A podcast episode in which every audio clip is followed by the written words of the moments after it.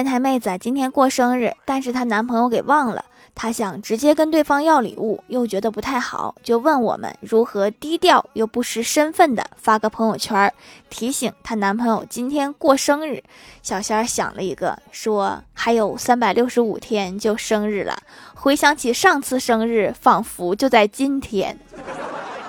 非常低调了可以说不光今年的提醒了明年的都提醒了一下